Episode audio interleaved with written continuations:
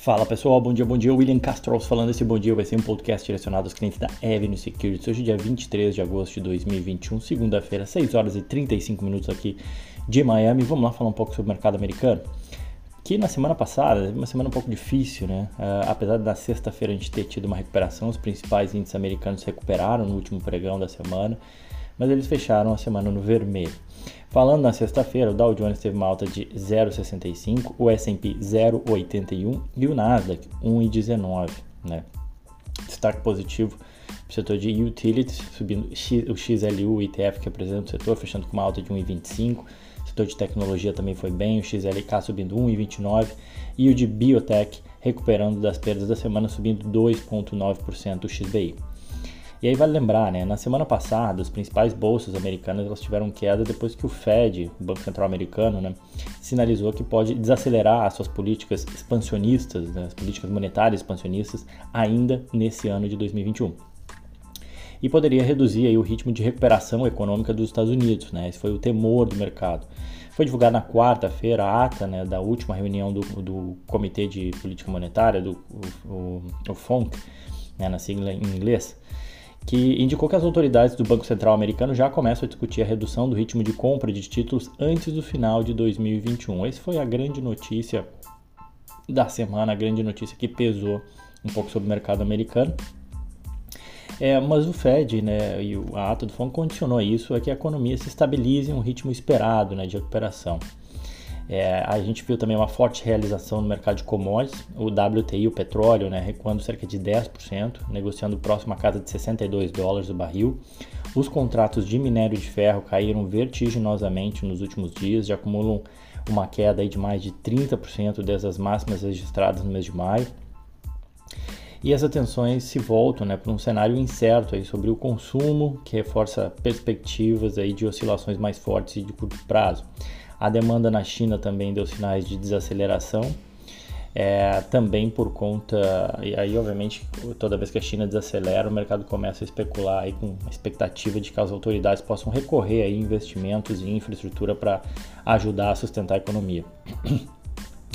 É, por último, mas não menos importante, também teve um aumento de casos de Covid-19 né, em diversos lugares no mundo que acaba pesando sobre o crescimento de muitos países.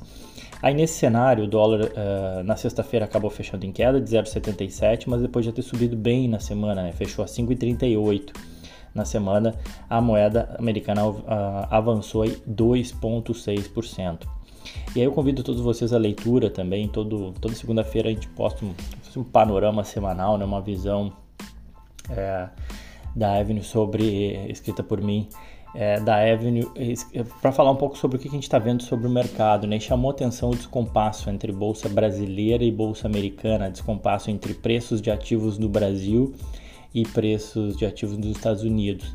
E convido todos vocês à leitura, está no site da Avenue, é aberto, Avenues, na parte de Insights Avenue, ou mesmo na capa do site, onde eu falo um pouco sobre é, qual seria qual a melhor forma né, de investir no Brasil e será que tem será que é o momento de investir no Brasil né? a gente fala sempre investir nos Estados Unidos mas também é possível investir no, no, Brasil assim como na Tailândia e em outros lugares do mundo. Será que é o momento e qual é a melhor forma de investir no Brasil?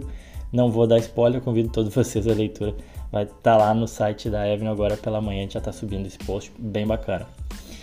Mas vamos lá, seguindo, a gente teve resultados também na sexta-feira passada. A gente teve resultado da John Deere, código dela é DE, fabricante de equipamentos pesados, máquinas agrícolas, muito conhecido especialmente no interior do Brasil, muito usado inclusive por diversas empresas agrícolas. Eles divulgaram na sexta-feira números referentes ao terceiro trimestre fiscal, um pouco diferente aí, né, do, do segundo trimestre, está todo mundo reportando, eles têm um ano fiscal um pouquinho diferente. Resultados superaram as estimativas de Wall Street, receitas de 11,5 bilhões, um crescimento de 29% na comparação ano contra ano, bastante forte isso superou com folga, inclusive, as estimativas do mercado, que rodavam na casa de 10,3 bilhões de dólares, com uma sólida demanda aí por equipamentos agrícolas. O lucro por ação ficou de 5 dólares e 32 centavos, é, também acima do consenso que era 4,58, né? Mesmo com os fortes números, as ações acabaram encerrando o dia com uma queda de 2,1%, até porque no ano os papéis acumulam alta de 30%, foi uma leve realização aí depois da alta observada no ano.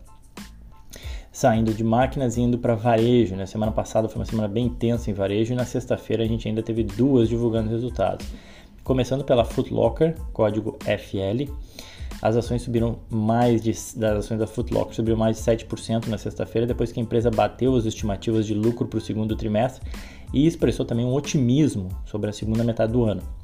Receitas totalizaram 2,28 bilhões de dólares, um crescimento aí de 9,6 frente ao ano anterior, e o lucro por ação de 2,21, mais do que o dobro do que o mercado está esperando. As vendas em lojas comparáveis, né, o que a gente chama de same store sales, né, um, um indicador bem tradicional do varejo, aumentaram 6,9%, enquanto os analistas estimavam uma queda de 0,2%. O presidente da empresa, o Richard Johnson, é, disse que a empresa viu uma forte demanda em seus negócios de calçados femininos e infantis, além de seus segmentos aí de vestuário e acessórios. É, no início do mês, a companhia anunciou o plano de adquirir duas redes menores de lojas de calçado por cerca de 1,1 bi de, de dólar em dinheiro, com o intuito aí de estender o seu alcance fora dos shoppings. Né? Eles são bastante concentrados em shoppings e acabaram sofrendo durante a pandemia e aí com, com isso expandir suas atividades no continente também asiático. Hoje a companhia vale 6 bilhões de dólares e no ano as suas ações sobem 44%. Outra varejista que reportou seus números trimestrais foi a, a Ross Stores, código dela ROST. A Ross, que é bastante, muito bastante conhecida dos brasileiros que gostam de comprar aqui nos Estados Unidos, na Flórida com desconto. A Ross Stores uh, também superou as estimativas do mercado, receitas somaram 4,8 bilhões de dólares, um aumento aí de 79% na comparação anual, também por conta da fraca base, né? Você teve várias lojas fechadas no, no ano passado. Lucro por ação de 1 dólar e 39 centavos, também ficou acima do consenso de mercado. Vendas de lojas comparáveis, né, os same store sales, cresceram 15% em relação ao ano passado. O que desapontou os investidores aí em relação a, a Ross foi o guidance, foi um guidance mais tímido, né? uma expectativa mais tímida para o próximo trimestre. A empresa alertou aí sobre um possível impacto na demanda devido à pandemia, aos custos de envio mais elevado, né? Aquela já comentou várias vezes aqui do supply chain, né? As cadeias de suprimento não estão bem restabelecidas. E aí eles estimam que as vendas é, é, nas mesmas lojas cresçam algo em torno de 5 a 7% no terceiro trimestre do ano, projetando um lucro entre 61 a 69 centavos, bem abaixo dos 93 centavos esperado pelo mercado. Com isso, as ações caíram 2,7 na sexta-feira e no ano estão praticamente estáveis. E por último, só para passar aqui em relação ao noticiário corporativo, a gente teve a Spotify, SPOT, o código, né, Spot, as ações Spotify subiram mais de 5% depois que o conselho de diretores aprovou um programa de recompra de ações bem, bem grande, aí, de 1 bilhão de dólares. E aí as ações repercutiram positivamente na sexta-feira. Saindo de ontem, saindo de sexta, na verdade, e vindo para hoje, né? Começo fazendo um convite. Hoje a gente tem o nosso Conexão Avenue às 19 horas do Brasil no canal de, da Avenue do YouTube, onde a gente para para falar um pouco cenário macro, entre outras coisas. E uh, o tema dessa Conexão Avenue de hoje vai ser sobre as posições de diferentes gestores.